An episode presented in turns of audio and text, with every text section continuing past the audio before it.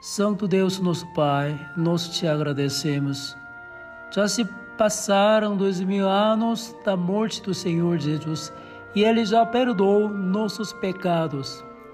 Porém, muitas pessoas ainda hoje estão pedindo perdão pelos pecados, porque não creem na Sua palavra.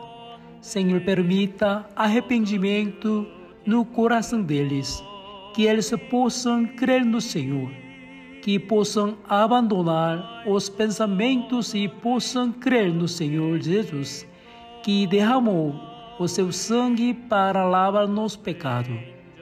Por meio desse retiro, não importa como nós temos vivido até hoje, que o Senhor possa abençoar a todos para podermos nos renovar. Ontem, Beatriz terminou um tratamento com antibióticos e não fez efeito na dor. Ela viu esse versículo na Bíblia, Tiago capítulo 5, versículo 14. Se algum de vocês estiver doente, que chame os presbíteros da igreja para que façam oração e ponham azeite na cabeça dessa pessoa em nome do Senhor. Nesse momento, tem um pouco de dor ainda. Ela quer muito a cura.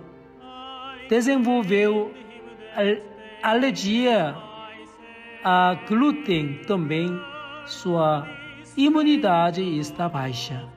Ela precisa de um milagre o missionário tem quem foi chamado por Deus enquanto fazia trabalho missionário em Myanmar.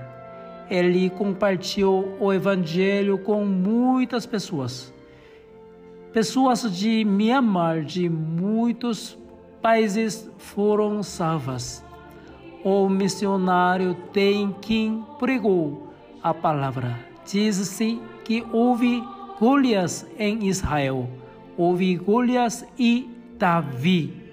Não apenas Golias. Não estamos sozinhos em nossos problemas.